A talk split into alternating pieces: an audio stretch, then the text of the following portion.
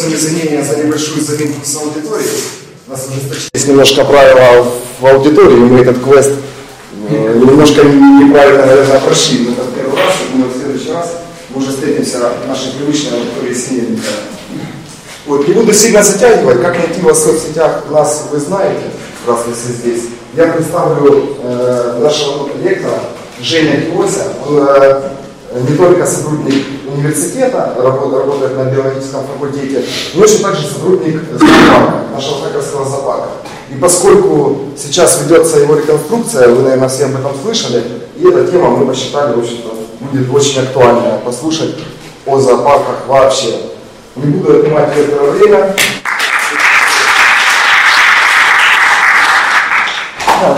Практически 10 лет я работаю без малого работаю в образовательном отделе Харьковского зоопарка, который действительно находится сейчас на реконструкции и закрыт для посещения некоторое время. А, но я сегодня расскажу даже не столько о Харьковском зоопарке, хотя там тоже есть о чем поговорить, а я сегодня поговорю о а, дизайне вольеров вообще, о том, как устроены современные зоопарки, в какую сторону движется вся ситуация с ними. Начну я с такого небольшого вступления для того, чтобы основная часть была ясно, к чему я вообще это э, рассказываю. Вступление под таким названием «Зачем и почему?» э, Это я э, на э, курсах так называемой Академии ЯЗа, э, Европейской ассоциации зоопарков и аквариумов, в том месте, где я в очередной раз задумался о том, зачем существуют зоопарки, как они существуют в современном мире. Значит, я там был с Украины на той сессии обучения а, один, и нас учили э, директора и э, какие-то ведущие сотрудники а, лучших зоопарков Европы. Там я познакомился в частности с директором а, лондонского зоопарка, который рассказал мне много интересного. И, собственно, то, чем я занимаюсь, помимо моей университетской деятельности, носит такое название «зоопарковское дело». Вроде бы это название не сильно устоявшееся, и какое-то такое оно не сильно научное, а, но тем не менее это комплекс знаний, которые нужны для того, а, чтобы осуществлять эффективный менеджмент зоопарка. А, ну, по аналогии с банковским делом. В принципе, банковское дело это всего только отрасль экономики, но если вы не знаете тонкостей, как работают банки, и хотите открыть свой банк, то ничего у вас не получится.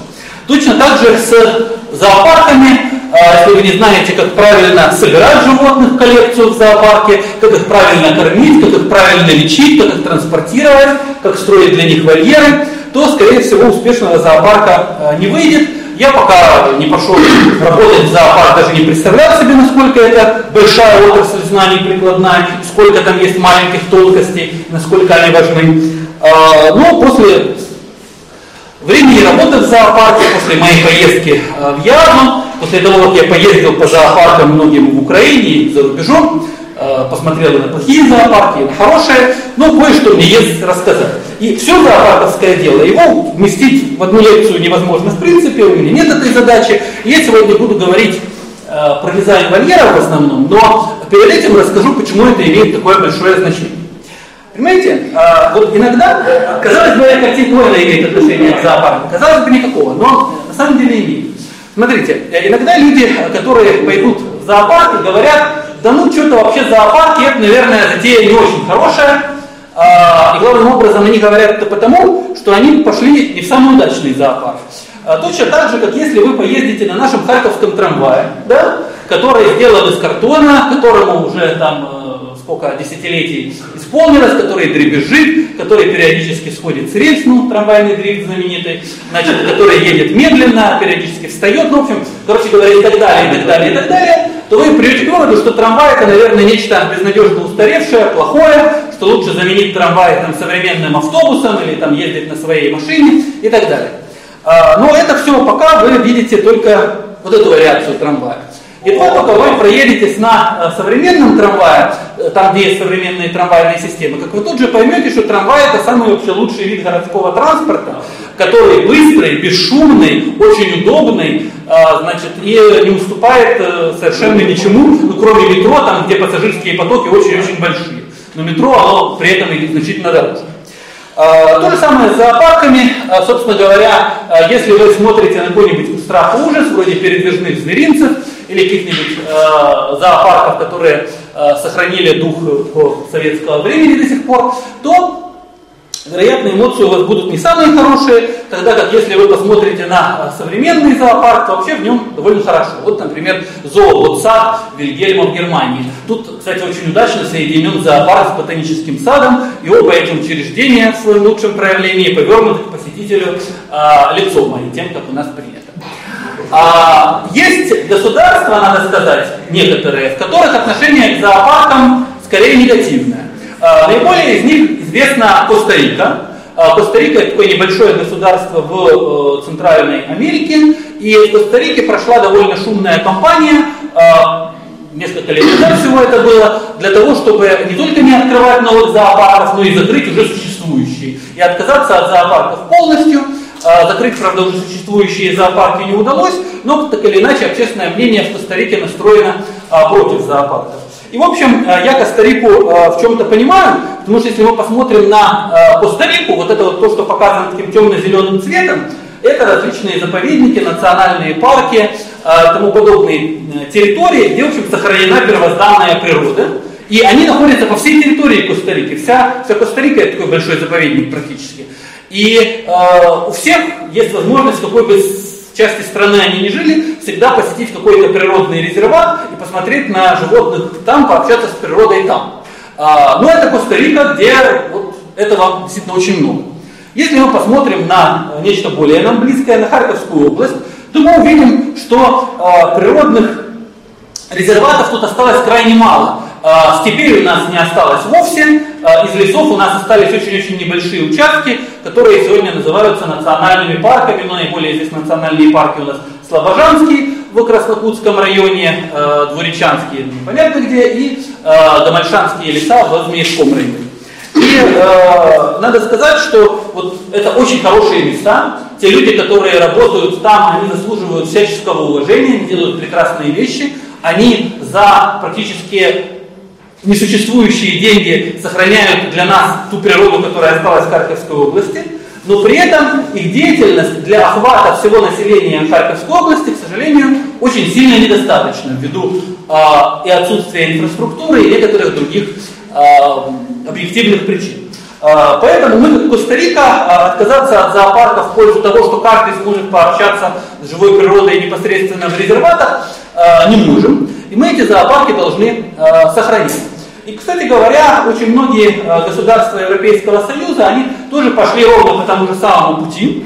Э, если вы посмотрите, на этой карте нанесены э, зоопарки, входящие в, Европейскую ассоциацию зоопарков и аквариумов, ЯАС. И, как видите, вот в Украине тут на самом деле почти ничего нет. Посмотрите, здесь есть только наш Харьковский зоопарк, который на самом деле кандидат, а не полноправный член, и есть Николаевский зоопарк внизу, на карте, э, который полноправный. А в то время как вся Европа густо-густо покрыта зоопарками. И, э, например, в Нидерландах, которые по размеру сопоставимы там, с одной-двумя областями нашими в Украине, в них зоопарков значительно больше, чем в Украине, которая очень большая, причем хороших зоопарков. И это еще нанесены не все зоопарки на карту, там еще примерно столько же, сколько в эту ассоциацию э, не входит, это тоже довольно хорошо. Э, так что, как мы видим, э, в общем, э, цивилизованный мир от зоопарков совсем не отворачивается, а даже наоборот, ну, кроме некоторых особых эксцессов, вроде Коста-Рики. Зачем нужны зоопарки в современном мире? Этого дебаты довольно широкие. Вот говорится, смотрите, вот раньше было как? Вы могли только пойти в зоопарк и увидеть льва в зоопарке, потому что, ну, не в Африку же ехать за этим львом. Тогда как сегодня, когда есть YouTube, когда есть все просторы интернета, и не говоря уже о телевизоре там, с кабельными каналами, а, то можно это все увидеть и так. То есть не обязательно а, смотреть на, на, на льва, в общем-то, можно его увидеть э, на ютубе, посмотреть там 10 роликов о жизни львов, узнать о них решительно все. А, и тем не менее, несмотря на вот эту доступность этого материала, живую, живых настоящих животных, к сожалению, эти ролики не полностью заменяют. И общение с живой природой они заменяют тоже э, не в полной мере. Это, кстати говоря, по реакциям детей очень э, сильно заметно. Даже после того, как они там видели сто раз кого-то в э, фильме, то когда они видят это вживую, то реакция совершенно другая. А, и при этом надо понимать, что мы можем донести до посетителей зоопарка какую-то мысль важную. Но это мы можем сделать только в том случае, если зоопарк выглядит соответствующим образом. Потому что если зоопарк выглядит примерно вот так, весь, то, то есть мы идем возле рядов э, клеток с решетками, и на нас, как заключенные из камер, взирают животное печально, то, скорее всего, мы никакой хорошей мысли ни до кого не донесем, а главная мысль, которая будет у всех, это, боже, бедные зверушки, как мне их жалко. А мысли должны быть совершенно другие. А, и поэтому а, современный зоопарк, он должен а, больше походить на природу, которую, собственно говоря, отсутствие которой на самом деле и компенсирует ботаническими садами в каком-то смысле, и меньше походить на колонию строгого режима. Надо сказать, что ну, в зоопарках есть некоторые проблемы, связанные с тем, что держать животных в неволе это затея с моральной точки зрения ну, не безупречная. Да, и тут есть определенные моральные вопросы. А, и иногда они становятся очень остро, и на эту тему поднимаются широкие общественные дискуссии. Ну, например, я не знаю, узнали ли вы, вообще, на самом деле, знаменитость большая, это жираф по имени Мариус, вот, который жил в э, Дании, в э, Копенгагене, э, и все у него было хорошо, это был молодой здоровый жираф, но э, ему не повезло. Потому что он э, по своим генетическим параметрам в программу содержания и разведения жирафов европейских, к сожалению, не вписывался. Он обладал, так сказать, теми э, генами и был в родстве с теми жирафами, которых и так уже было много. И для того, чтобы избежать э, вырождения э, популяции жирафов зоопарковской в будущем, э, его нельзя было включать в программу разведения. Но раз его нельзя было включать в программу разведения, то, так сказать, кураторы программы разведения посчитали, что э, будет нехорошо, если он будет занимать место то, которое могут занимать те жирафы, которые для программы разведения нужны. Э, поэтому э, судьба этого жирафа сложилась ну, для него плохо. Вот, э, его пристрелили. Вот, а когда его пристрелили, то его показательно вскрывали, между прочим, это было целое образовательное мероприятие. А, и после чего э, все, что осталось, э, скормили вам. Вот такая вот история. По поводу этого поднялись очень большие бучи везде, потому э, так сказать, прогрессивная общественность она везде есть, сказали, как же так, вот ввели жирафа, при этом его еще и там варварски разрезали, и вам скормили, и все это все видят, значит, и что же это такое творится. Вот, но на самом деле в логику программа разведения это очень вписывается. Потому что э, жирафом, который э, не может содержаться ну, в каких-то действительно хороших местах, значит, что с ним надо сделать? Его, скорее всего, надо отослать в какие-то места не очень подходящие, э, его потомство, которое будет, э, скорее всего, непригодно для программы разведения, тоже непонятная его судьба, его придется сдавать какие-нибудь там, не знаю, цирки там, где они еще есть, или еще какие-нибудь непонятные места. И э, условия его содержания, скорее всего, будут субстандартными очень. И вот в Европе есть мнение о том, что э, чем держать животное в недостаточно хороших условиях, то лучше его не держать вообще. Э, ну а соответственно, если его не держать, и оно уже у нас мертво, то э, закапывать его в землю как-то нелогично, потому что это все-таки жираф, мы можем с него получить образовательный профит довольно большой. Вскрытие жирафа это интересно, ну а потом, в конце концов, львы в природе жирафами тоже питаются. Да? Многие жирафы в природе закончили свою жизнь именно так, как ее закончил Мариус, будучи съеден львами. Ничего противоестественного здесь нет. Но эту логику не всем просто принять, и вот эти вопросы, они продолжают быть. Ну, не всегда это так остро, как в случае с Мариусом и Данией, но это, подобные проблемы часто возникают. А, ну или обратная сторона этой медали, для того, чтобы не доводить до такого уже, а, это проблемы стерилизации животных, которые находятся в зоопарке. Вот с, с стерилизацией больше все знакомы на примере домашних животных, что там кастрировать кота. Но вот на самом деле иногда возникает потребность кастрировать гипопотама. И представьте себе, это сделать намного сложнее, потому что гипопотам, а, гораздо больше, б, живет в воде, а, в у него находится то, что нужно отрезать внутри тела, а не снаружи. Значит, очень сложно э, операционную поверхность создать чистую, очень сложно потом, чтобы она не загрязнилась. Ну, короче говоря, там есть масса проблем. Вот, например, статья в рецензируемом научном журнале, посвященная э, гипопотама.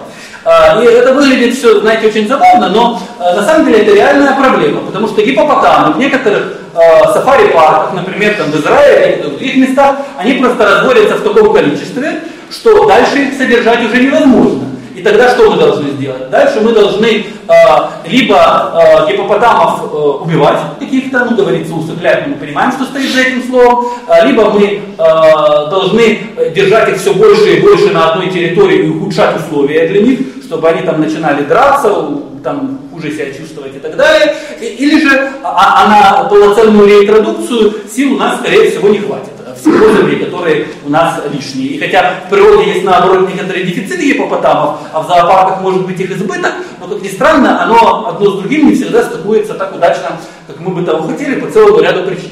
И вот есть проблема кастрации гипопотамов, есть проблема избыточного приплода отдельных животных.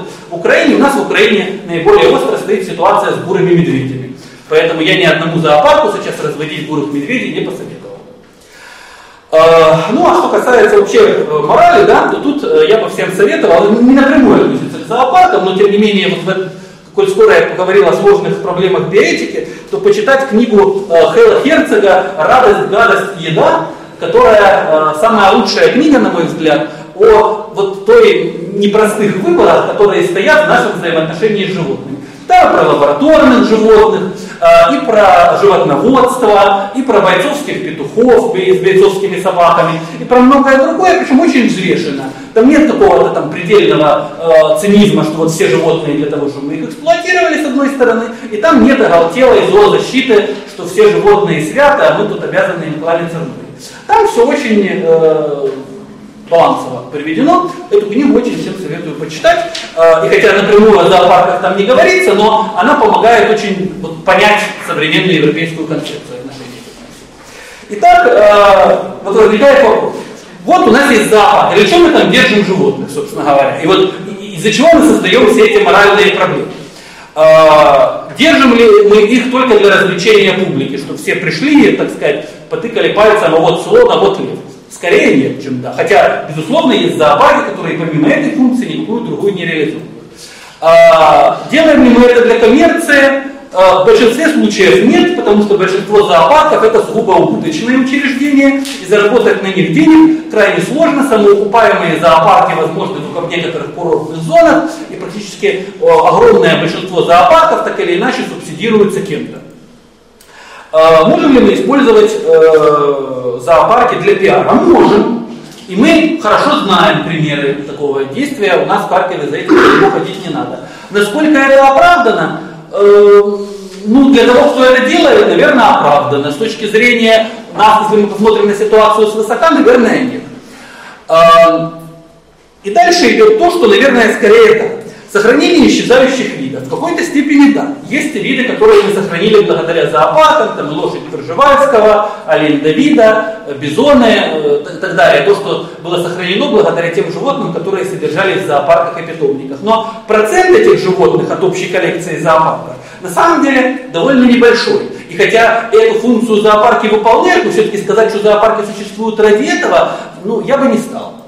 А, реабилитация животных. В какой-то степени да. Действительно, в зоопарк очень часто приносят диких животных, а, которые, у которых либо реально есть какие-то проблемы, либо которых просто люди нашли, э, забрали из природы совершенно зря, ну и тоже принесли в зоопарк. Такое много. Или просто экзотические животные, которых кто-то держал, а потом они надоели, их в зоопарк отправили. Этой задачей зоопарк тоже занимается, хотя для зоопарка это задача э, второстепенная. И не всегда зоопарк адекватно реагирует э, на выполнение этой задачи, потому что ну, не всегда э, сотрудникам зоопарка хочется заниматься еще этим, что, собственно говоря, это их, по сути дела, общественная нагрузка, которая в их основные обязанности э, зачастую не входит. Для этого должны быть специализированные центры реабилитации животных, такие как, например, наш центр реабилитации э, рукокрылых летучих мышей, который в Харькове э, имеется. Ну, других э, адекватных, например, не знаю, ну, хотя зачатки там есть и по спасению там,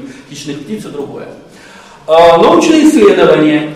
Да, в зоопарках иногда проводятся научные исследования, э, и много чего выяснено благодаря животным в зоопарке. Я говорю, конечно, не о острых экспериментах, когда мы там э, нарушаем жизнедеятельность какого-то животного и смотрим, что получится. Да? Я говорю совсем о другом, я говорю о наблюдениях, э, о каких-то прижизненных исследованиях, которые не мешают животному. Ну или об анатомировании тех животных, которые естественной смертью почили в зоопарках.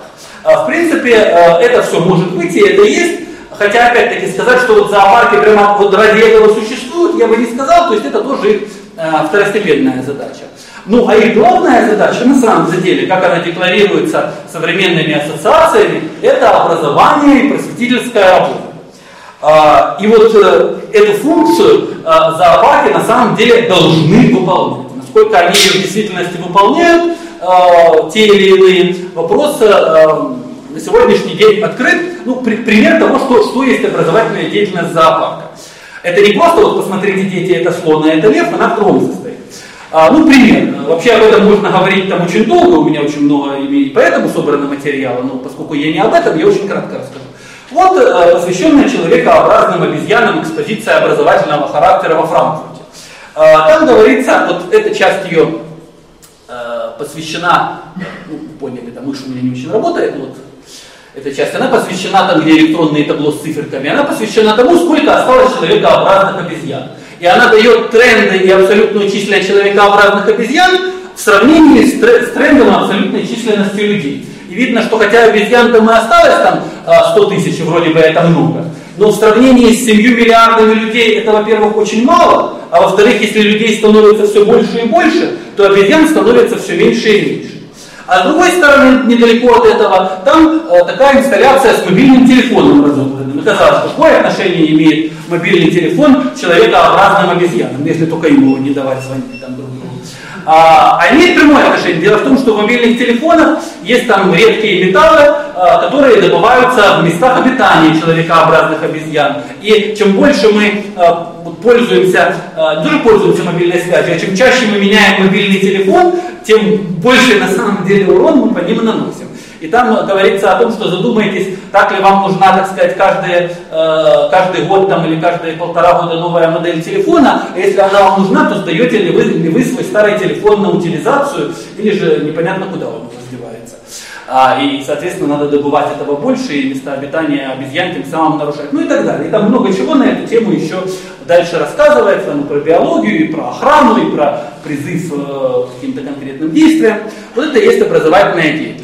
Но опять-таки повторюсь, если у нас зоопарк будет выглядеть вот так, то какие бы мы образовательные щиты и материалы не поставили э, рядом э, с вот таким вольером, то вряд ли они сработают, потому что он будет э, формировать совсем не то отношение, которое должен. Вот у нас, пожалуйста, медведь в какой-то небольшой клетке, табличка «Осторожно, животное может укусить», потому что действительно может, несмотря на все эти слои сеток, решеток и всего остального. А, и э, в вольере у него уже нет, кроме конуры. Ну, в общем, э, вряд ли мы сможем рассказать о том, какие замечательные животные медведи и как нужно их охранять на фоне этой. А, и вот перехожу, собственно, к основной части. Да? А, что же мы можем сделать в дизайне вольера для того, чтобы у нас зоопарк начинал э, выполнять образовательную функцию? Прежде всего мы должны сделать правильный барьер. Вот, например, сетки и решетки, а, особенно в комбинации, это барьер не сильно правильный. Вот у нас, например, пума. Посмотрите, вы, вы видели пуму? Это пума. Но поскольку она находится за решеткой двумя слоями сетки, то мы, во-первых, ее плохо увидим, во-вторых, не сфотографируем, и в-третьих, эта пума, если захочет достать нас когтем, то все равно достанет, и нам навешает табличку «Осторожно, не подходите» и поставить еще и барьер дополнительный с отжимом там на нее. То есть мы на самом деле э, очень э, плохо реализуем основные задачи. Как можно из этой ситуации выйти? Ну, во-первых, мы можем поставить там вместо сетки или решетки стекло. Это какой самый очевидный. А, и, в общем, это, конечно, лучше, Потому что у нас животные уже не за решеткой вроде бы, не в тюрьме, с одной стороны, а уже как бы мы, ну не то что на равных, но близко к тому, а, мы уже можем его сфотографировать, а, уже мы не боимся, что все-таки через промежутки в решетке оно там нас когтем достанет, или мы его э, покусаем, да, всякое бывает в зоопарках. Ну, хорошо. Конечно, у этого барьера тоже есть свои недостатки, хотя иногда вот, ну, они позволяют нам контакт наладить, который через решетку невозможен в принципе. Э, недостатки у стекла тоже есть, его трудно мыть, оно иногда царапается, через него иногда отсвечивает. А еще есть одна проблема, довольно неожиданная. Э, если это вольер наружный, то в него э, бьются мелкие птицы. Причем эта проблема, она на самом деле больше, чем может показаться. На самом деле об стекла разнообразные бьются мелких птиц довольно много. Я вот, когда хожу, я периодически каких-нибудь мертвых птичек возле больших стекол нахожу. А, там, кстати, можно делать целые работы там, по их систематике и так далее. А, и вот для того, чтобы они любились, э, там, во-первых, там думают, как там ставить эти стекла, как их ориентировать, как птиц отгонять. И вот, например, один из э, способов это клеить такие э, силуэты хищных птиц, для того, чтобы мелкие птички думали, что это хищник, и туда не подлетали. Насколько это работает, я не уверен лично во всех этих случаях, но, например, на автобанах в Германии, которые окружены стеклянной стеной иногда, э, или в других местах, тоже такое э, такие наклейки есть, как в зоопарках. Вот. А иногда действуют хитрее. Вот тут, например, никакого стекла нет. Вот, кстати, это павианы. А, значит, а павианы такая серьезная обезьяна. Они довольно прыгучие, довольно агрессивные, надо сказать. А, иногда они кидаются а, экскрементами, назовем это так. Да? А, и, в общем, а, смотрите, решетки нет, стекла тоже нет. И вот, казалось бы, сейчас эта обезьяна, во-первых, напрыгнет и откусит кому-нибудь нос, что они очень могут сделать, а во-вторых, сейчас заполнет там, чем надо. Вот. Но на самом деле они это сделать не могут, потому что на самом деле это скрытый ров. То есть пока мы подходим к ним вот так, то кажется, как будто его нет, и вот они, обезьянки, сидят прямо перед нами. А на самом деле там ров достаточно большой, и они не недобросят и не допрыгнут. А, и на самом деле это значительно лучше, чем если бы мы их ограждали там тройной решеткой, сеткой там, и так далее. И даже стеклом, которое бы они тут же замазали, понятно чем. А, вот еще один момент. Да, вот посмотрите, стоит львица, и она так с интересом посматривает на девочку, видите? Интерес в глазах явно выражены.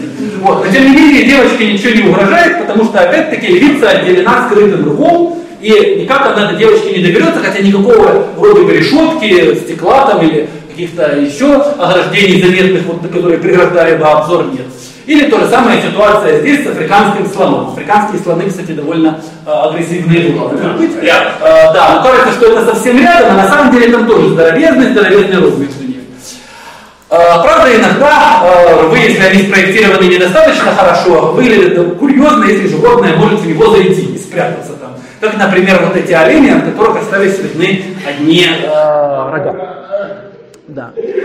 А, иногда для того, чтобы ров был меньше заметен, его элегантно обсаживают кустиками с цветочками. А чтобы кустики не затоптали, делают там такое небольшое ну, ограждение, которое как бы символизирует, что лучше туда не заходить. Хотя если посадить кусты достаточно густые, то туда никто и так не пролезет. А, иногда в качестве ограждения вместо рва пустого используют воду, водоем, и тогда делают острова с кем-либо. Вот, например, острова делают с обезьянами. У нас, кстати говоря, в зоопарке, в реконструированном в Харькове, тоже хотят сделать э, как минимум один остров с э, обезьянами.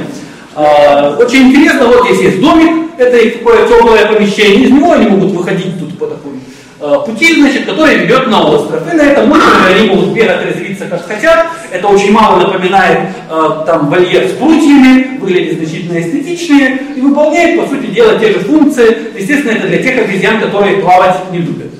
Но это большинство видов обезьян именно таковы.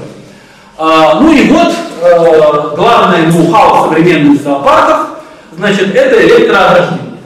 А, значит, здесь вот оно сделано элегантно, а, в Польше, здесь оно в Украине сделано несколько менее но функция его какая? Значит, это а, такие проволочки, которые находятся под током, причем, естественно, не под таким током, чтобы животное, которое подошло к нему, там убило током, оно поджарилось, да? А, естественно, что такого нельзя делать. А которые дают разряд тока чувствительный, но не опасный. Да, вот это очень важно понимать, что все-таки там не бьют животных так, чтобы прямо оно там в конвульсиях после этого кончилось. А, и животные, они довольно быстро научаются, на самом деле, условные рефлексы работают хорошо, и животных, которые бы постоянно бросались бы на электророждение и систематически по пять раз в день получали бы удар током, не находится. То есть они пробуют это несколько раз, понимают, что ничего хорошего из этого не выходит, и дальше они уже не пробуют. То есть э, это позволяет их оградить без того, чтобы э, ставить там решетки. Правда, некоторые животные учатся э, выводить электроограждение из строя, что-нибудь на них набрасывая, там, закоротить фазу там, и так далее. А, но тем не менее, если не брать во внимание вот эти а, случаи, то это позволяет иногда очень интересно оградить животных, причем не только вот в прямоугольничке в каком-то, а и на очень интересной территории. Вот посмотрите, вот один из моих любимых зоопарков, зоопарк Вроцлава в Польше. А, значит, и э, такая дорожка, по которой люди ходят, а над ней что-то там протянуто. Я думал, это гирлянды, там коммуникация, там мало ли что это может быть. А оказалось нет. Вот видите, там над дорожкой такая штука какая-то проходит. Это, оказывается, такая лесенка, по которой ходят обезьяны. Ведет она на дерево. Я подумал, ну ничего, эта лестница ведет на дерево. И сейчас эта обезьяна, и она прямо, прямо при мне, и вижу, что это обезьяна идет. Так, сейчас она придет на дерево, а потом уже она с этого дерева спустится сейчас и побежит вообще по зоопарку. Думаю, как это может быть? Это же обезьяна, она же не может просто так бегать. И э, а оказалось, что нет, она не может спуститься с дерева. Зайти на дерево она может, а спуститься с него нет. Потому что внизу, тут вот есть на стволе э, электропастух, электроохлаждение. Да? И э, обезьяна, когда пробует туда спуститься, то электроохлаждение напоминает, что это лучше не делать. И, и получается, что обезьяна может жить на дереве. То есть действительно мы можем сделать экспозицию обезьяна на дерево. Вместо экспозиции обезьяны в бетонном мешке. И это значительно лучше на самом деле. И хотя некоторые люди говорят, вот, знаете, это все-таки не гуманно, вот у вас тут электроохлаждение, но тут надо выбирать меньшее из зол. То есть лучше так, чем мы посадим эту обезьяну, загородим ее прутьями со всех сторон, значит, в каком-то значит, клеточке, а, и она будет у нас там сидеть там на бетонном полу. А, а иногда, кстати говоря, вот я рассказал о хороших барьерах, иногда барьер можно вообще не сделать. А, вот, ну это одна из многих фотографий, которые лично мне как раз не принадлежат. Вот в Аргентину я лично не ездил, а, почти все остальное это я сам где-нибудь наснимал. А, но тут просто очень показательная фотография. А, биопарк, а, который в основном посвящен птицам в Аргентине. И там какая концепция? Там не каждая птица сидит в своей собственной клетке или там вольерчике, а там можно заходить в такие большие крытые пространства, по которым эти птицы свободно перемещаются. А, и вот сходная концепция в Берлинском зоопарке в Германии. То есть люди ходят по тропинке, а, а птицы просто вокруг них свободно летают. Или же, или же вот в Нидерландах немножко по-другому сделано. Там сделано это так, там заборчиком таким небольшим а, огражден зимний сад такой очень большой, красивый. И по нему тоже свободно перемещаются птицы, а, а по, бокам там стоят лавочки, на которых можно присесть, посмотреть на это все красивые а, растения и посмотреть на птиц, которые а, между ними летают, подождать, пока они к вам прилетят, когда сами захотят. А, и вот, например, одна птица захотела, вот усатая крачка, значит, она да, прилетела и вот на девушку какую-то нидерландскую э, смотрит, а девушка смотрит на нее. И так вот они смотрят друг на друга, и вот при этом а, какой-то месседж уже можно донести, немножко иной от того, если бы эта птичка в клетке сидела. Ну и тут с птицами это работает. Вот, ну, польский вряд ли там все сильно знают, но вот я иду по коридору и вижу такую надпись на польском. Но я думаю, что польский можете разобрать, что, что это значит, значит посмотреть наверх. А наверху на такой вот конструкции из каких-то лиан, веревок и так далее висит ленивец. Вот просто он не в клетке, а просто он наверху над головой висит на вот этой конструкции. И я вот сел на лавочку, и вы не поверите, я полчаса наблюдал за ленивцем. И за это время ленивец ничего не сделал. Но очень интересно, я вот увидел наблюдение за жизнью ленивца. Но это заметил вас. Или вот, например, или Мурвары, он сидит на заборчике в зоопарке. Это не вольер, он просто в зоопарке есть заборчик, и он на нем сидит. Или вот как это выглядит полностью картина. Вот она дорожка, по которой ходит посетитель, вот стоит заборчик. На заборчике сидят лемуры. И вот стоит э, прислонивший к заборчику сотрудник зоопарка, который следит, чтобы лемуров не дергали за хвост и вели себя с ними прилично.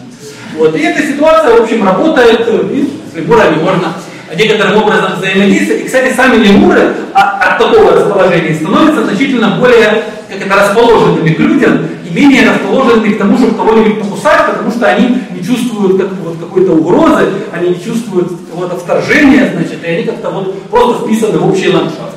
А, очень любопытно. А, ну и в конце концов в зоопарке же просто могут быть дикие животные. На самом деле по зоопарку иногда дикие животные просто перемещаются. У нас, например, в зоопарке живет пара воронов, которые периодически птенцов выводят. А, периодически там прилетают цапли, вот камышница, например, в, э, вот эта фотография из Франкфурта, у нас по Харьковскому зоопарку тоже можно камышницу периодически встретить, выводящую птенцов. И это тоже, э, на самом деле, довольно хорошо, и это фактически тоже безбарьерная часть зоопарка. А, третья часть это э, ну, барьер барьером, или если его нет, а как барьер оформлен, то есть то, что все больше всего связывают с понятием дизайн. Тут у меня есть довольно четкое мнение. Ну, что я имею в виду? Вот смотрите, вот как вы думаете, что это такое? Кто? Что? Ну что, Будка? Да. Для будки, для будки это немножко великовато. Вот эти вот это еле стоят полноразмерные там рядом. Для будки как-то слишком масштабно. Вот. А это на самом деле, если вы присмотрите, что там над входом висит, то там над входом висят оленьи рога. Потому что это вольер для оленей. Вот. Значит, это дом, в котором живет олень. А, вот. И вроде бы, с одной стороны, я честно говоря, я сам живу в таком доме, да? Домик неплохой.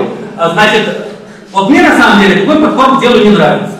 Знаете почему? Потому что с одной стороны это очень красиво, а с другой стороны, вот олень не должен жить в человеческом доме.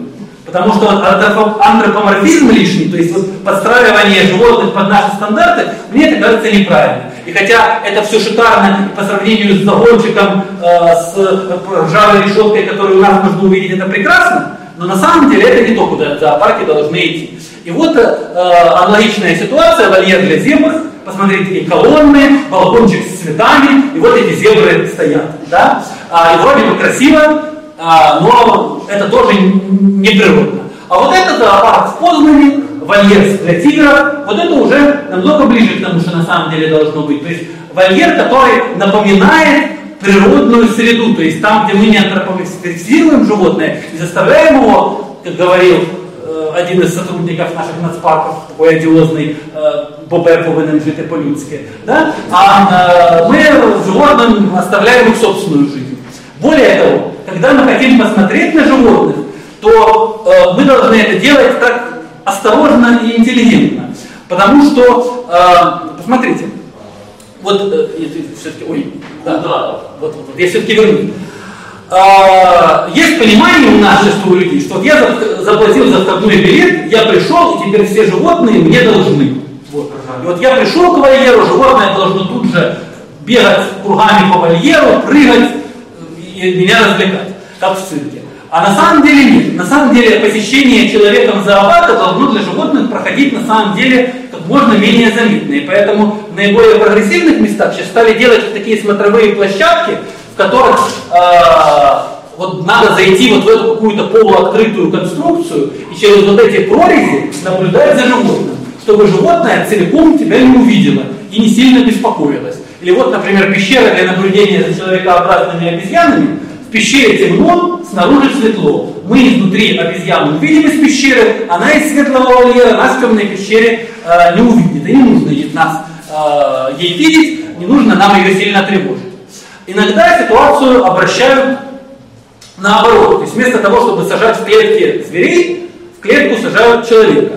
Значит, например, здесь, что у меня постоянно ездит, как, например, здесь в Чунцине посадили э, людей в такой автобус зарешученный, он их возит, и тигры вокруг них ходят. С одной стороны, это лучше, чем если бы э, тигры бы сидели бы в такой клетке такого размера, а люди бы вокруг них ходили. Э, но с другой стороны, я тоже считаю, что это неестественно. То есть тигр не должен гоняться за зарешоченным автобусом с людьми. Э, ну, иногда удается найти баланс в сафари-парках, когда люди разъезжают в каком-то вагончике, как вот Сан-Диего, самый известный пример, и, в общем, выглядит это все довольно э, презентабельно. Но повторюсь, я все-таки за, за тот вариант, когда человек как-то э, издали, из какого-то малозаметного наблюдательного пункта э, наблюдает за жизнью животных, вот такая, такая она есть. Понятно, что она в зоопарке все равно не будет на 100%, как в природе, но чтобы она была ну, максимально к этому э, приближена. Э, и вот э, э, отличный пример, лиса, значит, это одно из на самом деле очень интересных животных. И вот лиса в нормальном вольере и лиса вот в такой клетке, это две совершенно разных животных. Потому что с одной стороны, ну, конечно, вот тут смотрите, лису толком не видно. А когда мы пришли, и лиса вот в такой клетке, еще и бегает туда-сюда постоянно, все больше ей делать нечего, то, конечно, ее видно сразу всю целиком в первую же секунду. Но э, в том-то и дело, что э, вот эти взаимоотношения, когда животное перед нами видно каждую секунду и перед нами бегает туда-сюда, оно настраивает на совсем неправильный лад. А правильный лад это прийти к животному и посмотреть, а как бы вот увидим мы его, нам нужно его поискать, что оно делает, какими делами оно занято. Может быть, мы его и совсем не увидим. И так же, как если мы выйдем в национальный парк а, смотреть на животных в природе, то тоже не факт, что мы увидим всех животных. Но и в Коста-Рике там заповедник какой-нибудь выехать, тоже не факт, что там сразу все животные на пути попадутся. Но это вот и есть общение с природой правильное на самом деле. А, иногда, правда, приходится прибегать к каким-то хитростям, потому что представить натуральное место обитания животного получается скучновато. Например, есть пустынная лисица Феннер. Значит, и она живет в пустыне. А в пустыне что есть? Там ничего нет. И поэтому, если мы кусочек этого ничего представим в зоопарке, то смотреться это будет не очень. А, и поэтому тут уже нужен некоторый такой художественный подход к делу. Как видите, тут раскрасили под барханы, под э, небо, значит, каких-то камней художественно положили. И вроде бы как у нас уже э, самому все равно. Ему, так сказать, что раскрасили заднюю стенку, что не раскрасили. Но экспозиция от этого становится более естественная, и дверь тут, как видите, замаскирована очень ловко. Двери практически не видно. Ну или вот вольер для пингвинов. А, на самом деле самим пингвинам совершенно все равно, что там вокруг них будет, лишь бы у них была температура. Но если мы придем и пингвины будут просто на каком-то куске бетона, ну, как-то это не очень. Поэтому тут художественно вылепили вот такие подобия там, всяких вот, каких-то айсбергов, льдов, там, э, и что там хотели передать, и э, при этом следят одновременно за температурой воды. То есть бывает и такое. Э, ну, э, это часть четвертая, да, а что же там, собственно говоря, внутри вольера э, есть по содержательной части? Потому что дело в том, что э, место обитания животного, оно должно отвечать каким-то его запросам. Ну что я имею в виду?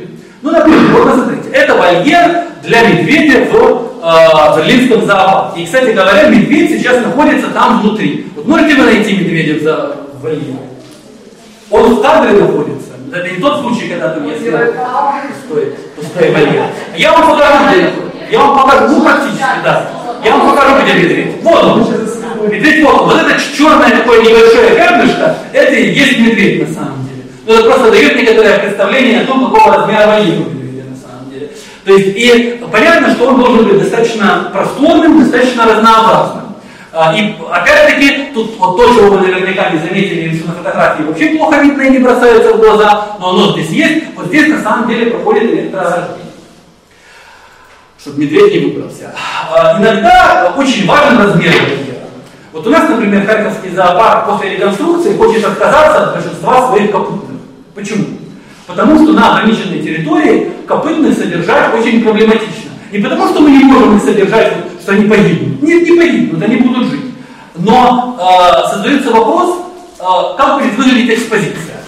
Проблема в том, что копытные, значит, если они находятся на небольшой территории, то они неизбежно вытаптывают и съедают абсолютно всю растительность. И дальше они находятся уже на голой земле, которая периодически превращается в грязь, э, или же мы это должны залить бетоном, асфальтом. Э, ну и, в общем, хороших выходов из этой ситуации практически нет Лучший вариант это когда они на песках, как в пустыне. Но надо понимать, что эти пески, они, мягко говоря, не очень соответствуют э, ну, естественному местообитанию очень многих копытных. А, поэтому гораздо более правильное дело это полувольное содержание копытных, как, например, в Аскании Нуба. Значит, в Большом Чапельском поду, а, значит, когда вот видите стадо огромное лошадей Проживальского, небольшой кусочек тоже огромного стада бизонов, когда они на большой территории и всю траву съесть и вытоптать, они не могут. И они тогда посреди растительности. И это значительно лучше, чем когда они пустые и все стены у них кормушки. А, правда, иногда построить достаточно большой вольер очень затруднительно, например, для слонов, которые просто сами очень большие и очень деструктивные, и растительность у себя в вольере они все равно уничтожают а, почти всю, и поэтому их приходится обсаживать растительностью а, по краям. Но слона я, собственно, поставил здесь не для того, а для того, чтобы сказать, что вольер должен быть у животного не только наружный хороший, но и для теплолюбивых животных, мы должны помнить о том, что нам нужно в таких странах, как Украина, делать еще и внутренний вольер хороший. Потому что когда наступит осень и зима, и теплолюбивые животные будут мерзнуть, если мы их из шикарного наружного вольера загоним там, в маленькую комнатушку зимнюю, то это уже тоже не очень хорошо. И поэтому вот в Познане, например, там большой наружный вольер, и там такого же практически размера, ну поменьше, конечно, но все-таки очень большой, внутренний есть вольер. что на самом деле довольно проблематично. И вот у нас, когда спрашивают, что у вас в зоопарке в Харьковском столько времени нет жирафа, где же когда будет жираф? Неужели так сложно купить жирафа? Ответ, жирафа купить несложно. Более того, нам его готовы были отдать за даром. Но проблема в том, что для жирафа нужно очень большое современное зимнее помещение, которое очень сложно соорудить. Вот проблема жирафа в Харьковском зоопарке была в этом. Ну, надеемся, что после реконструкции эту проблему удастся решить. Но на самом деле э, один размер вот на самом деле э, не всегда решает. Вот, например, вот у нас есть площадь Конституции. Э, я не говорю про площадь Свободы, там отдельный с ней разговор. А вот площадь Конституции, которую недавно реконструировали, переделывали. Вроде бы, в принципе, стало лучше, да? То есть там компания холодильник из ломбарда уже не несет, вместо них там симпатичная женщина на шаре, значит, все красиво, там какие-то фонарики, значит, и так далее как бы, но если мы надумаемся, вот человек это же тоже животное, да? Вот что животное и человек может делать на этой площади? Тут хорошо устраивать собрание, митинги, это раз, за это спасибо. Значит, когда будет надо, воспользуемся этой необходимостью. А второе, там хорошо кататься на роликах и скейтах. И третье, там хорошо кормить голубей, чего в городе, кстати говоря, не надо делать. Больше для времяпрепровождения, особенно летом, когда жарко, эта площадь не годится. Особенно в дневное время жара, этот бетон накаль... э, раскаляется, и эту площадь хочется побыстрее перейти и не оставаться там ни одной лишней минуты. То же самое иногда бывает и с вольером. Если мы оградим большую-большую территорию, она будет большая, пустая и бестолковая. Для многих животных это будет совсем не то, что им надо. А, вот, например, что может быть в вольере. Вот у нас азиатский буйвол. Азиатские буйволы любят зайти в воду и сидеть в водоеме. То же самое, кстати говоря, любят делать коровы а потому что они таким образом спасаются от мух, которые кусают, ну и другие. Ну, есть причины. И у нас, кстати говоря, в Харьковском зоопарке еще до реконструкции буйвола тоже посадили на пруду, чему все очень удивляются. А, другие примеры. Вот э, еще одно животное, тоже в воде, выдра. Значит, э, выдре обязательно нужна вода, и, конечно, мы можем поставить ей тазик с водой, но лучше, чтобы вы поставили не тазик, а лучше, чтобы сделали ей искусственный ручей, в котором она будет резвиться и там ловить какую-то мелкую рыбешку, которую ей нужно будет туда а, подбрасывать. Это будет значительно более естественное поведение. И заметьте, что выдра, которая ловит там что-то в ручье, и выдра, которая там в бетонном мешке, это совершенно два разных впечатления. А, или вот, посмотрите, это вольер для человекообразных обезьян во Франкфурте. А, во Франкфурте помещение для человекообразных обезьян довольно старое, и возможности его именно расширить по площади было очень мало. Но зато, что они сделали? Они сделали очень-очень сложную трехмерную структуру вот в этом высоком вольере. А, и они вот эти все огромные бревна как-то их соединили, там веревки. И получается, что у человекообразных обезьян есть очень такая сложная трехмерная среда, которую они могут исследовать. И там еще всякие приемы обогащения среды используются. Фламинго. Значит, фламинго размер вольера не то, что не важен, а им большой вольер даже плохо на самом деле. Что это птицы, которые должны жить в скученности. Они там живут огромными стаями по 100 тысяч штук, значит, им нравится стоять, когда тут, тут, тут и тут тоже кто-нибудь стоит. Иначе они чувствуют себя грустно и одиноко. Значит, и не размножаются. Но кроме того, им для размножения, э, то есть есть вот знаете, что вот если взять самца и самку фламинго, изолировать их и посадить их в какой-нибудь прекрасный вольер, то они размножаться не будут никогда. Вот. Значит, им нужна для этого дела компания. Да, так вот, но кроме компании, им еще нужно, когда весь процесс произошел, им нужно э, грязь строительство гнезд. Иначе они, им нужно вот над водой построить гнездо из грязи. И, соответственно, им эту грязь нужно предоставить, чтобы она у них там была. А, белые медведи, да, вот Москва, да, им тут машина какая-то сверху насыпает снег. А, надо сказать, что когда мы там были, это было еще до всех наших, начала наших интересных взаимоотношений с соседней страной, а, медведи совсем ни разу не заинтересовались этим снегом. Хотя, в общем, было не очень-то холодно, было довольно-таки тепло. Зато посмотрите, там вороны, вороны пришли в совершенный восторг. Все время катались по вот этой горе снега. То есть это как бы сработало, и они были очень довольны, что такое есть в зоопарке. А, если это горное животное, то извините, но мы ему должны возвести в зоопарке гору, чтобы у нас а, какой-нибудь сип или гриф с одной стороны, или горный козел с другой стороны, а, они действительно были на горах. И это, кстати, не только интереснее для изучения поведения животного, это для, для здоровья животного важно. Если горный козел не сбивает себе копыта а, вот эти уступы скальные, то они у него отрастают и становятся как лыжи. И надо тогда заходить в вольер с такими кусачками, напильником, значит, ловить козла, значит, и ему делать маникюр. Да? При этом козел на маникюре реагирует не очень хорошо. Поэтому, а, значит, тут это дело тонкое. А вот вам пожалуйста. Вот я показал много всяких вольеров, для кого они есть. Попробуйте отгадать, кого держат в этом вольере в моем любимом Вроцлаве. Крокодила. Нет. Капуцина. Нет. Рыба. Нет. Попугаев. Нет. Енота нет. Ну что никого нет. Держит дикобраза точно нет. Значит, вот ничего вы не угадали. А вот смотрите правильный ответ. Да? В этом вольере держат лягушек. Это вольер для лягушек. Значит, э, для зеленых лягушек самых обычных. И на самом деле правильно спроектированный вольер для лягушек, это я вам тоже скажу не кухры-муфры. Значит, э, понаблюдать за лягушками, как они там живут, вот когда вот так вот изблизи, в растительности, изумительно интересно. То есть зоопарк должен нормально представить не только слона, но и лягушку, э, и мелких животных. Или вот другой пример. Небольшой террариум, да, где зоопарк показывает муравьев-листорезов. А муравьи-листорезы, они очень интересные на самом деле. Вот один пример вольера, э, ну, террариума для муравьев-листорезов. Вот другой, тут он из двух частей. В одной части они собирают листья, а эти листья они собирают и несут себе в гнездо. А гнезде а, они на самом деле занимаются фермерством. Они складывают там эти листья, там пережевывают их и выращивают на них особый вид грибов, которым питаются. То есть они занимаются самым настоящим высокотехнологичным сельским хозяйством. Более того, они даже научились бороться с какими-то нежелательными микроорганизмами, которые могут вредить этим грибам при помощи других микроорганизмов. То есть у них там очень сложная структура на самом деле. И вот наблюдать за муравьями листорезами безумно интересно. Или вот, например, это так называемая мышиная башня. Тут живут мыши. Да? Значит, вот зоопарк показывает мышей. И можно вот такую башню посадить, можно им барьер положить дом с хлебом, в котором они будут делать какие-то проходы и так далее. То есть зоопарк должен уметь показать абсолютно все, подходящее для этого вольера. Ну, есть, наконец, некоторые специфические проблемы. Вот, например, э, один из моих любимых вольеров в Харьковском зоопарке, наконец-то я про него расскажу. Тут живут дикобразы, но вы их не увидите. Не потому, что я неудачно сфотографировал, как всегда, а потому, что э, это животные ночные, и выходят они в сумерках, когда зоопарк уже пора закрываться.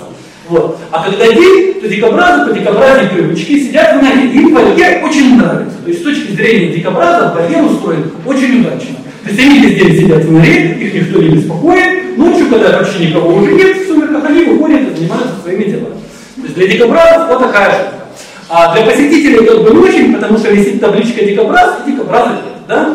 Ну или вы должны этого дикобраза научить ему ритм жизни и посадить его в клетку, и вот он дикобраз, при этом сам дикобраз страдает и думает, дайте мне поспать. А, но оказывается, что из этой ситуации можно выйти. Оказывается, можно сделать ночной мир, так называемый, с инвертированным световым днем. И э, ночью врубать свет, чтобы животные думали, что э, наступил день, там делали то, что они делают днем, то есть спали.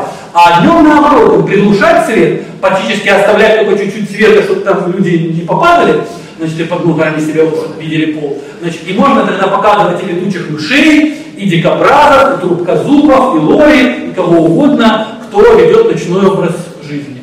Вот. Э, ну, а иногда можно просто эксплуатировать какие-то особенности поведения животных и э, их в свою пользу обращать. Вот, например, здесь сурикат, значит, сидит на таком самом видном месте. А почему он там сидит? А потому что для сурикатов это естественно, искать высокое место для обзора, чтобы смотреть, не идут ли хищники. И если идут, то предупреждать всю группу, что вот они идут. И тут такой как бы более конвенциональный пример того, как это использовано. А у нас в Николаевском зоопарке я приведу пример очень интересный, неконвенциональный,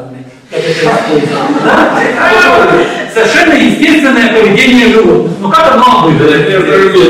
Причем там у них была очень сложная ситуация. У них был закрытый вольер, в который нельзя было зимой зайти. И от этого закрытого вольера было одно окно. Ну вот они так это обыграли, что они теперь все время на этом окне.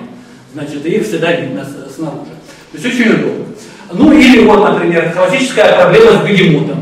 Значит, что бегемот сидит в воде, и в лучшем случае мы видим вот это, но вот это, это еще хорошо, потому что тут хорошо работают фильтры, которые чистят воду. Значит, а там, где они работают нехорошо, то вот это вот все еще мутное, и мы видим, так сказать, глаза бегемота, зад бегемота, спину бегемота, э, и как-то так все это периодически и не самых удачных ракурсов. Но теоретически э, современное зоопарковское дело позволяет же эту проблему решить и бегемота увидеть в воде, и такое тоже иногда делается. Так, я, конечно, очень сложно и очень дорого сделать. И у нас, например, такого, скорее всего, не сделают, потому что это слишком дорого. Но, но это теоретически возможно. Ну и э, такая уже совсем интересная история, э, для того, чтобы показать, как вот формируется правильное отношение к животным. Вот это путь на детскую площадку. Вообще в многих зоопарках есть детские площадки. И вот прямо по пути на детскую площадку э, игровую есть вольер с попугаями. Но это не просто вольер с попугаями. В этом вольере с попугаями чего только нет. Там развешаны все возможные способы обогащения среды, которые только можно. Тут и какие-то лесенки, и колокольчики, и засунутые куда-то вот эти прутья ивы, какая-то цепочка, бревно там и так далее. И эти попугаи, они периодически с этим всем играют, и тем самым тут даже не нужно сильно э, пояснять, и не нужно даже это текстом писать. А, тут очень сильно проводится красной нитью эта мысль, что вот смотрите, вот вы идете на игровую площадку, вот зачем?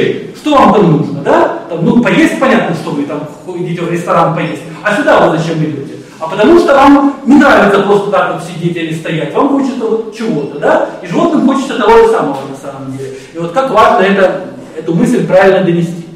А, и чтобы потом, вообще говоря, дети сами подумали, а вот тот хомячок, который живет у меня дома, а не нужно ли ему вообще какую-то вот развлекуху купить. А, так что, э, чем я хочу завершить? Вот смотрите, это макет э, зоопарка, ну это я взял из интернета картинку, э, ну у меня когда-то была фотография того, что принесли к нам в зоопарк аналогичная на какой-то конкурс, потому что не сохранилась. Э, когда детям дается задание, вот сделайте зоопарк, да, что они делают? Они лепят животных там из подручных материалов, при этом животные могут выйти лучше, хуже, там, более красиво, менее красиво и так далее. Но что они делают потом? Они сажают каждое это животное в такой вот загончик прямоугольный из каких-то вот таких штук, решеток, да? И вот по их мнению это и есть их зоопарк. И казалось бы, ну какая у нас претензия к детям, которые делают поделку на конкурс? Но проблема в том, что у многих людей картина зоопарка в голове вот ровно та же самая. То есть это животные, помещенные вот в такие вот э, загончики с решеткой. В то время как современное зоопарковское дело это совсем не об этом, вот просто ни разу. А, и на этом я закончу.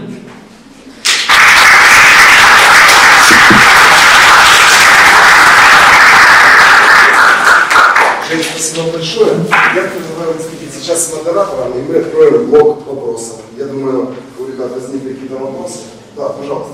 У меня вопрос по формированию коллекции зоопарка как вообще это происходит, если какой-то э, принцип, там, вот, если я решил устроить зоопарк, и у меня э, 6-7 или с каких-то значная сумма денег, э, я решил, э, как, как по, по какому принципу подбираются животные, или вот когда зоопарк расширяется, если там есть кусок места, и по, по какому принципу избирать кого? Я до тех пор, пока вот мне в Европейской ассоциации зоопарков и аквариумов в Артисе исправили мозги, вообще думал, что никакой особенной науки тут нет. А оказалось, что это настолько сложный вопрос, что там есть столько всяких терминов, что я решил посвятить этому просто отдельную лекцию, которая когда-нибудь еще будет. Потому что формирование зооколлекции, правильное и неправильное, и что из этого следует. Но я скажу так, что если вы неправильно спланировали зооколлекцию, то от этого дальше снежным комом идут все проблемы. Значит, а как правильно это сделать, это очень большая наука, которая зависит и от особенностей животных, и от реальных возможностей обмена с другими зоопарками, и от э, там климата, и, ну, то есть она зависит от очень большого количества переменных. Вот это сейчас кратко мне ответить не получится. Но я могу сказать, что я могу сказать, что это очень сложно, ни один зоопарк не может спланировать свою коллекцию идеально, но хорошие зоопарки умеют это делать э, интересно. И, как ни странно, э, последнее, что я отвечу на этот вопрос, что один из главных современных трендов – это снижение числа видов в зооколлекции.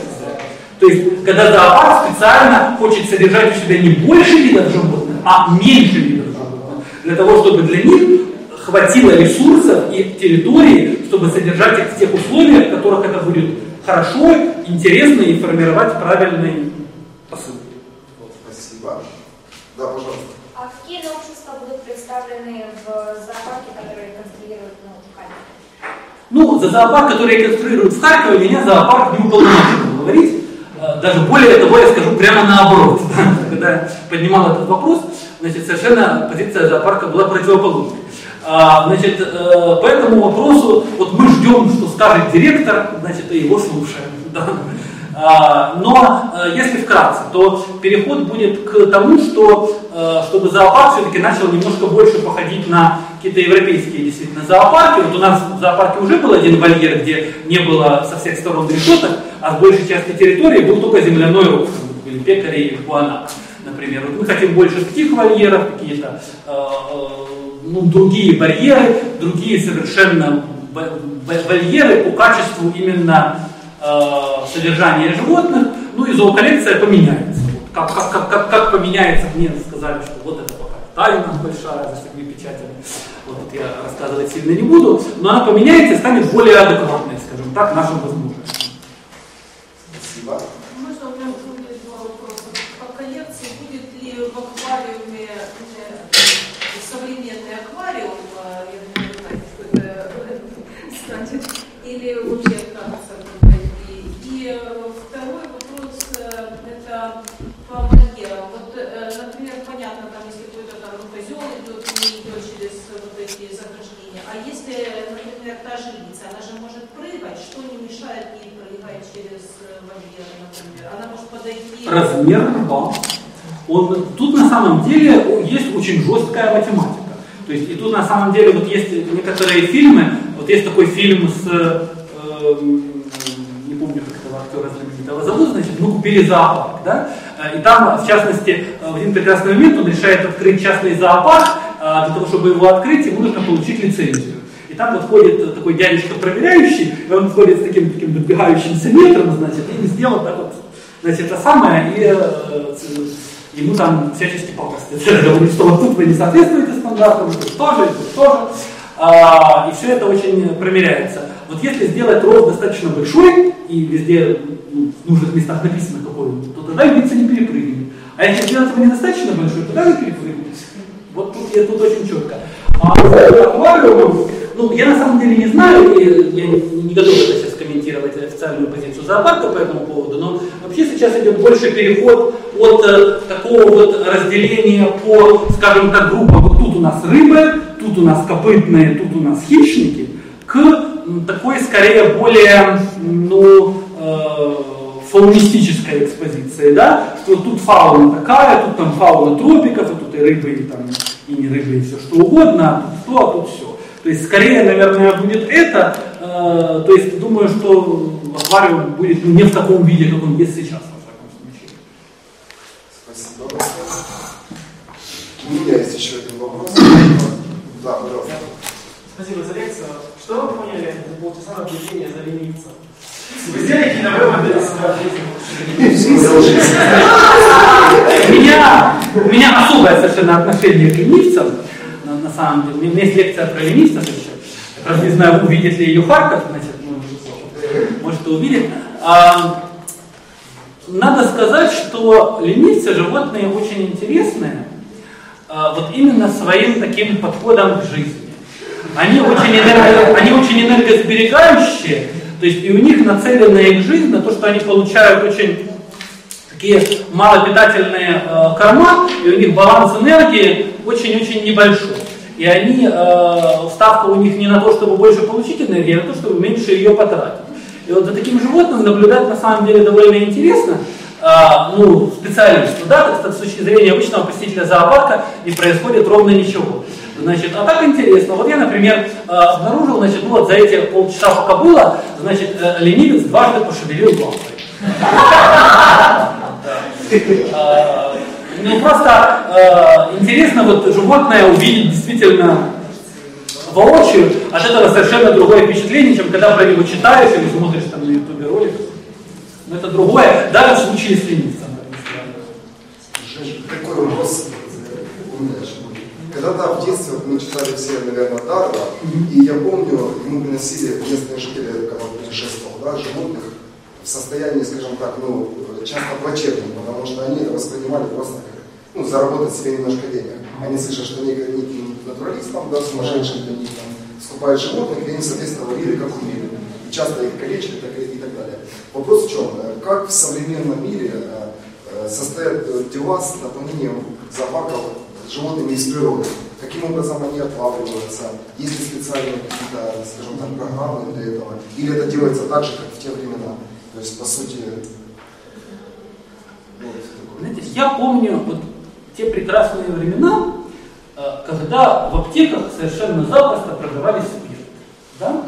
И можно было просто прийти в аптеку и сказать, я хочу там спирта чисто. Вы их запросто купить. Ну, в принципе, сейчас в аптеках тоже продают спирт, но его продают именно, его называют какими-то другими именами, его продают в маленьких пузыречках, каждый раз там э, это самая там какая-нибудь там это, э, отпускает, там косо на всех смотрит там, и так далее.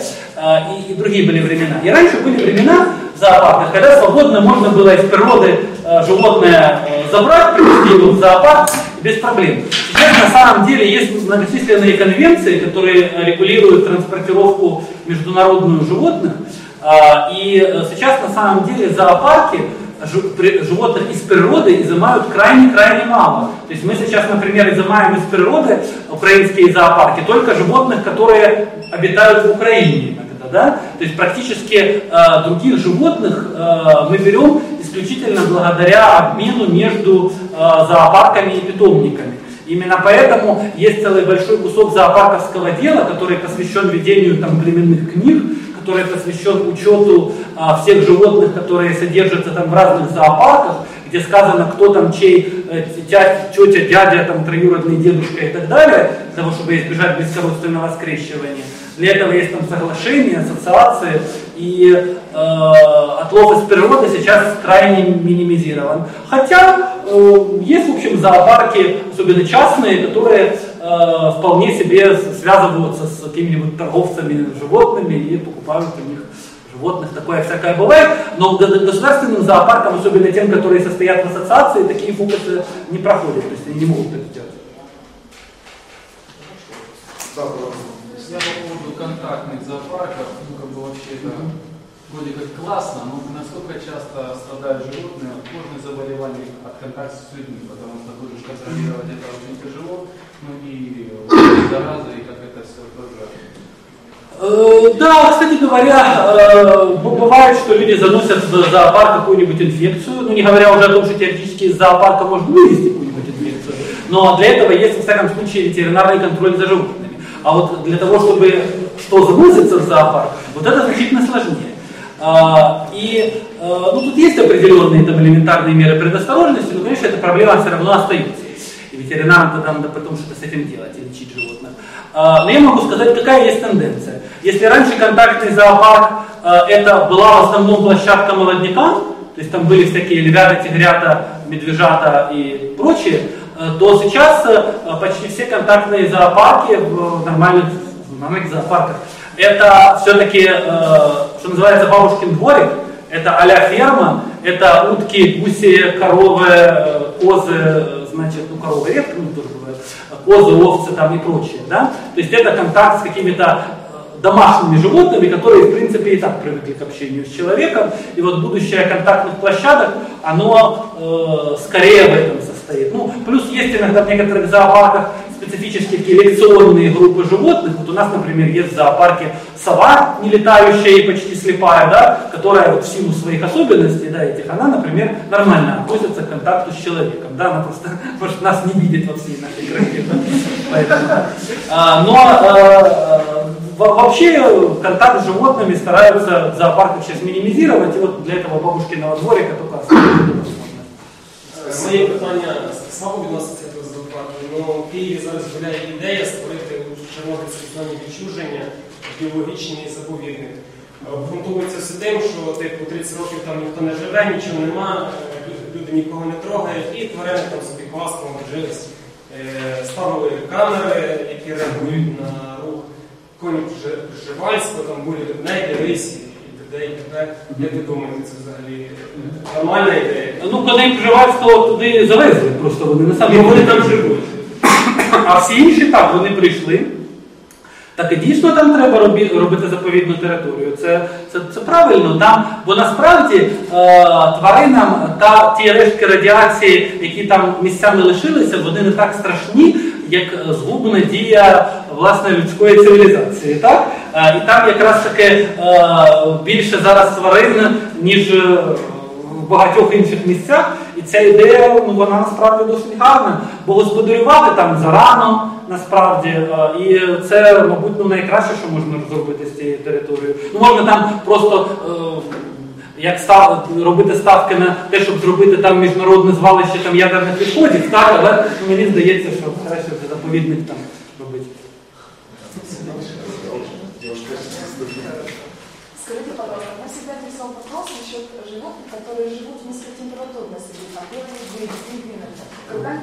они попадают в зоопарк, насколько оптимально нужно обеспечить температуру, условия жизни, чтобы было комфортно? Вот в нашем зоопарке это соблюдается? Э, Вот белый медведь, кстати, как вот все мои наблюдения о чем говорят, значит, на самом деле, хотя все за него очень переживают, на самом деле бе- белые медведи, на удивление, хорошо переносят э, колебания температуры. Они на самом деле даже жару переносят довольно хорошо. И у нас в свое время в зоопарке, когда был даже не тот медвежатник, который сейчас, и который не всем нравится, а был медвежатник даже не такой хороший, то там белые медведи размножались. И сейчас вот размножение белых медведей это целое событие, когда там рождается где-нибудь в Германии белый медведь, то там вся пресса со всей Германии туда приезжает, и там это неделю не сходит там с первых полос, значит, а у нас это было совершенно рутинное явление. А, И белые медведи жили, и э, никакие белые медведи там от плохих условий содержания, а, как раз от того, что неподходящая для них температура, как раз таки не погибали, их из бассейна, не спокойно там купались в бассейне. А, то есть с белыми медведями это как раз не такая большая проблема. А пингвины более чувствительны к этому, да. Вот сейчас у нас пингвинов как раз таки нет, то есть если заводить пингвина, это для них нужны специальные там э, системы термоконтроля, вот там немножко серьезнее все. Ну хотя пингвины э, тоже живут как и пингвины, и правильно все думают, что пингвины живут только в Антарктике, да, где там минус э, 40 градусов. Пингвины на самом деле живут на южной оконечности Африки, значит, где далеко не так уж холодно, как можно себе представить, но все равно там должно быть прохладно, да, то есть э, там нужно, но это возможно, сейчас это делается. Спасибо. А, вот, э, я понимаю, что программа реинтродукции животных из зоопарков в природу это, это дорого, но какие-то они все-таки в Европе делаются. И вопрос, какие проблемы организовать у нас реинтродукцию тех же бурых медведей в наши какие-то национальные парки. Могу, это я могу сказать легко. Проблема в том, что у нас бурым медведям негде жить уже. Вот она состоит очень, очень просто в том. Бурый медведь это большое хищное животное, ему у нас жить практически негде. Возможности ресурсные э, тех места обитаний, где могут жить бурые медведи у нас в Украине, уже и так заняты бурыми медведями. Значит, и их еще дополнительно, просто для них нет подходящих э, практически территорий, э, которые, потому что если мы выпустим бурого медведя рядом с селом, ну извините, э, что произойдет дальше, э, называется «делайте ставки, господа». А, а вообще программа реинтродукции у нас есть, например, в Одесский зоопарк занимался э, реинтродукцией филинов в природу. Вот, ну, с переменным успехом, но у них эта программа идет. То есть, э, там, некоторые немецкие зоопарки, они там, например, приплод носорог выпускают в Африке. Э, кто-то еще что-то делает. То есть эти программы есть, но на самом деле вот действительно тут очень сложно. И как вот животные, которые уже видели человека, как так, вот они потом в природе, как они будут себя вести, значит, где найти вот тот участок природы, куда их можно э, выпустить, их там на следующий день, чтобы не пристрелили. Там, ну, тут есть свои проблемы. То есть, ну, эти про- программы есть, но вот они, они сложные. Да. Тут даже дело не всегда, не всегда дело в деньгах, и в деньгах иногда дело, а иногда дело вот в чем-то еще. А дрофу у нас не, некуда выпускать, да? Э, Дрофу, ой, с дрофой это же печальная долгая печальная история с дрофой, я даже не буду сейчас ее полностью вспоминать. А, Дрофа у нас пытается гнездиться на каких-нибудь грядках, иногда даже а, ма- ма- ма- мало успешно. Дрофа должны жить в степях. У нас степей, кроме Аскани и Нува, больших не осталось вообще. Когда дрофа пытается гнездиться на полях, кончается это плохо. То есть, опять-таки, тут проблема с тем, что у нас на самом деле, товарищи, осталось природы очень мало, на самом деле. По сравнению даже со странами Европы, не говоря уже о Коста-Рике, у нас природы, в которую можно было бы выпускать многих животных, очень-очень мало. Спасибо. Да, пожалуйста. Вы рассказывали про жирафа, который по своей э, генетическим характеристикам не подошел. А, мож- а, а, можно тогда поподробнее именно, чем, чем он конкретно не подошел? Ну, проблема была в том, что он принадлежал к той линии, да, э, представители которой уже довольно густо по зоопаркам жили. Да? То есть э, мы должны к чему стремиться. Я не буду тут вдаваться там, ну, совсем в какие-то генетические подробности, но смысл основной в чем?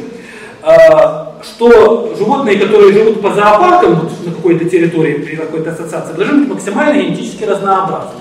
То есть они не должны быть все там какими-нибудь братьями, сестрами, двоюродными и так далее. Потому что если мы будем э, вести к тому, что какая-то линия будет постепенно остальные вытеснять, то у нас будет генетическое разнообразие снижаться, и нам тогда придется или животных из природы забирать, что проблематично, или просто э, оно будет снижаться, и это ведет постепенно к накоплению и выходу в гомозиготу там, всяких рецессивных заболеваний, и э, ну, в- в- называют это грубым словом вырождение, но так оно и есть.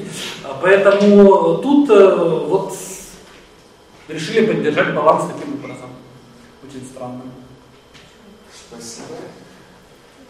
Ребят, Мой давай еще один вопрос. Вопрос. А вот по, по зонированию технических вот этих зон, по которым, например, подвозятся корма животным, вот обслуж- когда их обслуживают эм, сотрудники зоопарка, это каким-то образом все... Какая-то наука здесь есть? Какие-то общие... Тут есть наука такая. Значит, по дороге, по которой идет там посетитель с ребенком, не должны в этот момент вести тачку автомобиля. Это главный принцип. Значит, соответственно, это желательно так все как-нибудь э, э, разделять, чтобы это происходило максимально удобно с одной стороны и незаметно с другой. То есть это есть, есть, э, ну как бы вот при планировании, при идеальном, это вот как-то пытаются сделать так, чтобы не, не мешать посетителям э, вот этим обслуживанием, чтобы посетители не мешали обслуживанию, чтобы это все делалось как-то, обслуживалось там с одной стороны, там, э, осматривалось с другой. Будут стремиться? Ну, стремиться, стремиться будут. Что получится, я не знаю. Спасибо, Женя. Зоопарк э,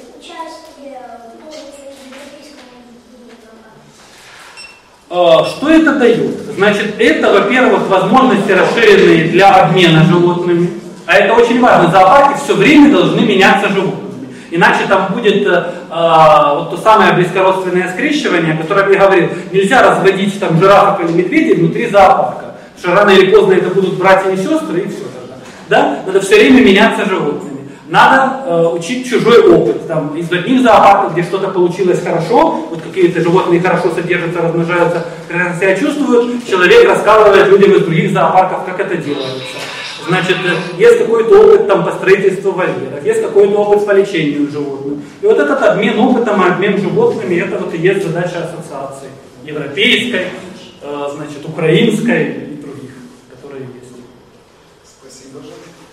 Мы ждем вас через, ровно через две недели на лекции. Я думаю, она уже, я уверен, она пройдет в нашей родной аудитории Семейникова на седьмом этаже. А Жене большое спасибо за лекцию.